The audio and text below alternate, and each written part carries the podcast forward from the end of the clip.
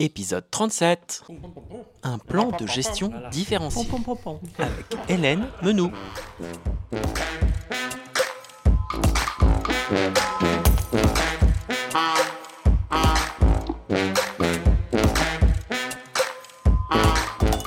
Bonjour Hélène. Bonjour. Bonjour Nicolas. Salut Gaël. Hélène Menou, tu es encore notre invitée cette semaine. Bienvenue. Encore. Ah ben, c'est un plaisir de t'avoir avec nous. Merci. Euh, Aujourd'hui, on va parler euh, biodiversité. C'est euh, une de tes délégations. Tu es maire adjointe à Blois. On va parler aujourd'hui d'un plan de gestion. C'est quelque chose dont on a déjà parlé avec Nicolas dans les épisodes euh, 14 et 15, non 13, 14, 15. Est-ce que tu peux nous raconter un petit peu les débuts de ce plan de gestion? Alors, qu'est-ce qui a provoqué ce projet? C'est euh, mon souhait, lorsque je suis arrivée euh, dans mon poste, dans ma fonction de maire adjointe à la biodiversité, de faire respecter euh, par les équipes de gestion des espaces verts la réglementation de l'Europe qui demande de respecter la période de nidification des oiseaux et donc de ne pas tailler ni élaguer entre fin mars et fin juillet. D'accord, c'est quelque chose qui se faisait pas du tout. euh. Voilà, voilà. Alors, ce qu'il faut savoir quand même, c'est que euh, c'était une réglementation européenne, et donc la France, qui est toujours un peu à la traîne, en fait, hein, a fait en sorte que ben, c'est une préconisation en France, même si ça s'impose dans d'autres pays étrangers comme l'Allemagne ou la Belgique, je crois. Et ça s'impose en France qu'aux agriculteurs qui reçoivent les subventions de la PAC. L'Europe a, a réussi. Donc, mais c'est une préconisation forte. Ce qu'il faut savoir, c'est qu'il y, a quand même un effondrement de la biodiversité. Donc il faut absolument euh, préserver en fait euh, les oiseaux pendant cette période où ils sont vraiment euh, très très fragiles. Et donc ne pas tailler et élaguer pendant la période de nidifi- nidification. Et donc j'ai demandé ça en juillet, lors peu de temps après notre arrivée. Et bon, on sentait que de toute façon, les prestataires avaient été commandés, ça, remettait en, question en fait tout ce qui se faisait depuis des années. Donc de concert avec euh, la directrice des services euh, des espaces verts et euh, l'adjoint aux espaces verts, on a décidé de lancer en fait un projet de refonte et de révision de ce plan de gestion. C'est-à-dire qu'on on a décidé de faire un inventaire de tous nos espaces verts en, euh, en les comment dire, classant par type d'espace vert, par exemple les, les espaces remarquables, les, les espaces de quotidien, de vie, enfin, comme les squares, les choses comme ça, euh, des- des espaces euh, comme le parc de la Roue, où c'est plus des lieux de promenade en fait, ou bien encore des quelques zones refuges où là on a très peu d'intervention en fait. Donc ils ont fait une, un, espèce d'inventaire de tous ces lieux, en fait, et ils ont essayé de rationaliser et de, de dire quelle était la, la gestion de ces espaces, c'est-à-dire euh, combien de tontes, combien de passages, à quelle période, euh, pour pouvoir euh, avoir une vision de ce qui se faisait et voir dans quelle mesure on pouvait faire changer peut-être quelques espaces verts, aller d'une euh, gestion très, euh, très avec une grosse pression, beaucoup de tontes, vers une gestion où il y avait moins de tontes. Ça s'est étendu euh, à l'agglo. Et c'est pour ça que Nicolas vous en a parlé, parce que en face de, de la ville et de l'agglo, on a le même service euh, qui gère les espaces verts, en fait, la même directrice. Un service euh, mutualisé. Voilà. Donc c'est génial, euh, au final, euh, de, de, de, de cette... euh, Cette de- petite cette préoccupation Ouais. pour les oiseaux, en fait, euh, bah, du coup, il y a eu cette révision, euh, cet inventaire, en fait. Parce que du coup, on n'est pas resté que sur les haies. On- on Oui, oui, c'est- ça s'est sur, euh, étendu sur, Voilà, les- les, euh, hauteurs de tonte, les fréquences de tonte, euh, les. euh, en fait, sur, euh, on a des gradients avec euh, 1, 2, 3, 4, 5, euh, où, euh, ben, par exemple, 5, c'est un- va être un milieu euh, qu'on va, dont on va faire une réserve naturelle où on n'interviendra pas, ou une fois tous les 5 ans, si tu veux. C'est une échelle en fait euh, Ouais, voilà. ouais. Et puis le 1, euh, si tu veux, ça va être un espace euh, euh, touristique très, très euh, fréquenté, euh, avec euh, de fortes euh, importances euh, sur euh, euh, le fait que ça soit toujours absolument parfait. Euh, donc on a plus de tontes, euh, on a euh, Mhm. plus, de, plus de fleurs, etc. Parce que par exemple, on est au pied du château, tu vois.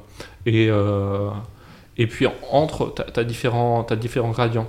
Tu, vas avoir une tu vas avoir des pelouses qu'il faut garder en pelouse parce qu'il y a des usages récréatifs, mais où en même temps, tu n'as peut-être pas besoin de tondre la pelouse à 2 cm, tu peux la tondre à 7 parce que dans les 7 premiers centimètres, tu as toujours euh, les insectes, et puis tu, au lieu d'avoir euh, des, des, passages de tondeuse toutes les deux semaines, ça sera toutes les 7 semaines, ça, tu vois. Je, et, et, pareil sur les fauches de prairies, tu vas avoir des prairies euh, où, ça va être une fauche tardive, et puis d'autres prairies où tu vas avoir deux fauches dans l'année parce que euh, par rapport à, l'usage du site et l'acceptabilité sociale. Et petit à petit, on, on essaye de pousser de plus en plus de choses qui sont vers les gradients 1 vers des gradients 5 euh, pour que ça soit de plus en plus extensif, mmh. tu vois Oui.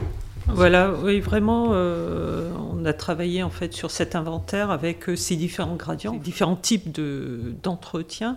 Et, le but, c'était de voir comment diminuer en fait le nombre de tontes, augmenter la hauteur de tonte pour certains espaces. Alors ça, je l'ai répété x fois.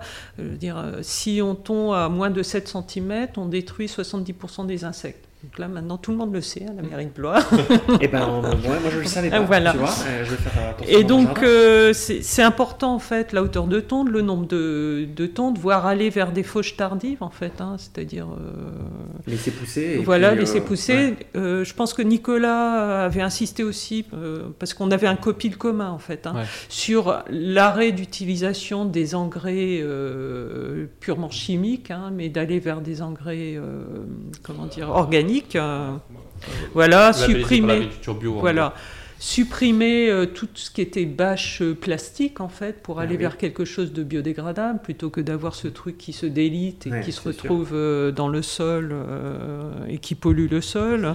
On, va essayer, enfin que, ça, allait même un peu plus loin dans le sens où revoir en fait certains espaces en fait pour avoir des, des comment dire des espèces qui, qui sont plus résistantes à la sécheresse et arrêter de, de, gaspiller l'eau en fait. Hein, et tu là, c'est des arbres, des haies euh Non, bah, enfin, des, enfin, des végétaux, effectivement. Hein, avoir cette réflexion dans le cadre de. Ça dépasse un petit peu la gestion, mais c'est tout ce qui est autour des espaces verts, en fait. Travailler avec plus de vivaces aussi, on avait demandé. Euh, tu vois, les massifs de fleurs, quand tu es sur des plantes annuelles, tu, tous les ans, tu les plantes, et puis à la fin de, l'année, euh, de la saison, tu les jettes.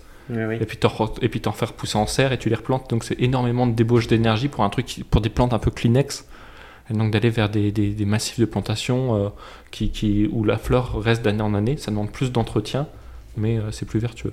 et sur, les, ah, pardon. et sur les fauches tardives, euh, une des raisons de faucher tardivement, c'est aussi tout simplement de laisser le temps à la plante d'être en graines, de disperser ses graines, avant de la couper. Et ça aussi, c'est important pour la biodiversité, pour le nourrissage des insectes, des oiseaux et tout ça. Il y a un questionnement en fait sur euh, tout, tout, l'entretien et, et, c'est vrai que du coup, même au sein du conseil municipal, on a eu, euh, enfin, je, je, Marc, euh, Marc, donc Marc Grécourt a dit oui, non, mais on peut pas, c'est pas utile de souffler les feuilles partout en fait on peut laisser les feuilles d'arbre, euh, il, l'avait dit. Donc on, peut questionner, on va aller vers un questionnement de, de, certaines habitudes, en fait, habitudes, mais parce que c'est ce qui se fait, en fait, hein, dans beaucoup de villes, et c'est ce qui fait... Ouais, ce que je, que je, trouvais intéressant, c'était on, a eu beaucoup de réticence au début parce qu'on nous disait que ça serait perçu comme pas propre, moins pas bien accepté par les habitants, et finalement euh, il y a eu des conseils de quartier auxquels tu as assisté, où tu as présenté ce plan de gestion. Comment ça s'est passé? Voilà, j'ai présenté la partie en fait euh, biodiversité et, questionnement de, de, de, la façon dont on gérait nos espaces verts. Et clairement, ça a été très bien perçu, ça a occasionné beaucoup de questions. Les gens étaient très très intéressés. Et on sent que euh, la préservation du vivant, ça, commence à, à, préoccuper tout le monde en fait, clairement. Donc c'est un projet qui enfin, dont on avait peur qu'il puisse être mal perçu, mais qui clairement a été très bien perçu. Et, enfin, qui va te euh, faciliter la vie pour hein. pouvoir pousser euh, des ambitions. Parce que c'est un projet itératif, c'est-à-dire que chaque année, on va voir comment aller un peu plus loin.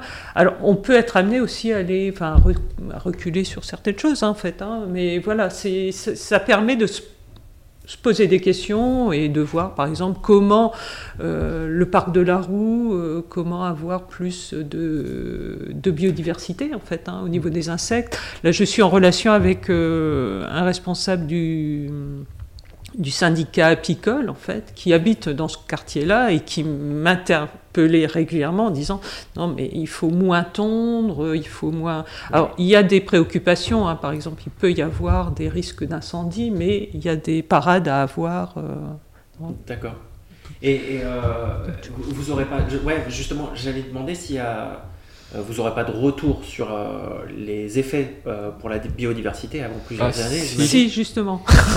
alors j'aimerais qu'on conclue là-dessus, s'il vous plaît. Alors juste, donc c'est un projet itératif, mais c'est un projet qui va être suivi sur un plan scientifique hein, par le laboratoire de recherche de, de, l'INSA avec Sébastien Bontou et Nicolas.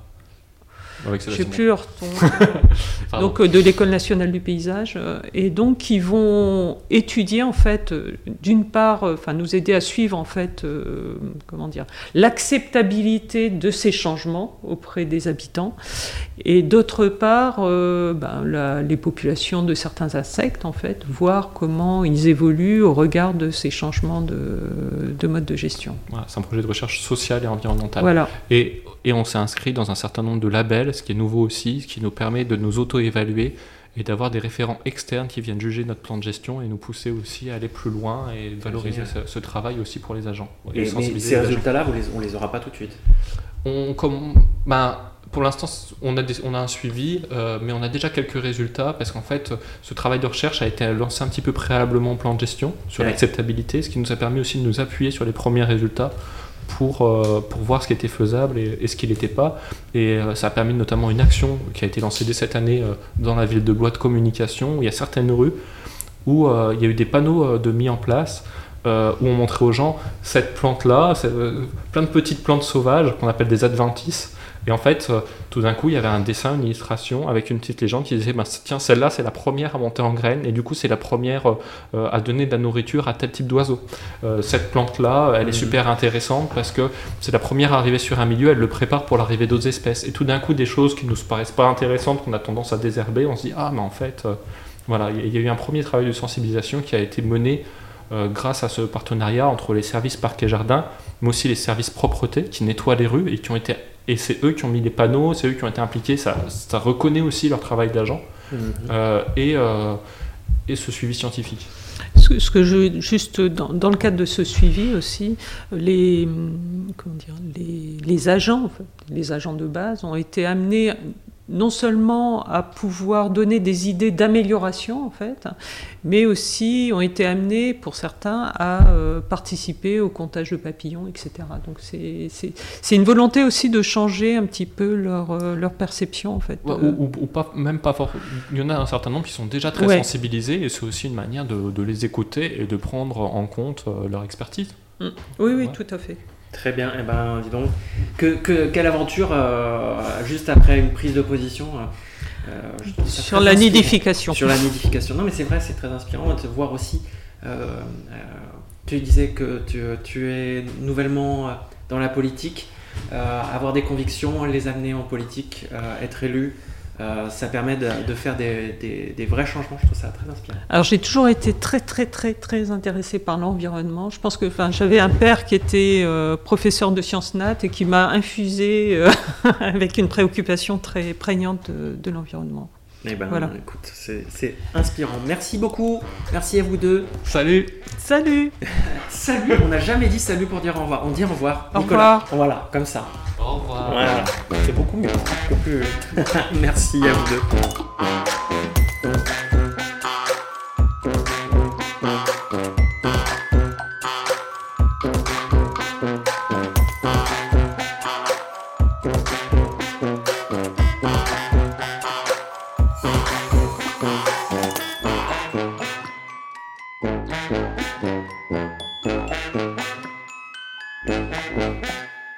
Suis Nicolas et c'est mon premier mandat.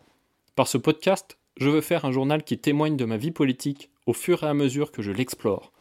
Si l'idée de ce journal vous parle, si vous aussi vous croyez qu'il faut participer à construire la transparence et la confiance en la vie politique pour faire vivre la démocratie, n'hésitez pas à vous abonner, à mettre 5 étoiles et à le diffuser pour le faire connaître.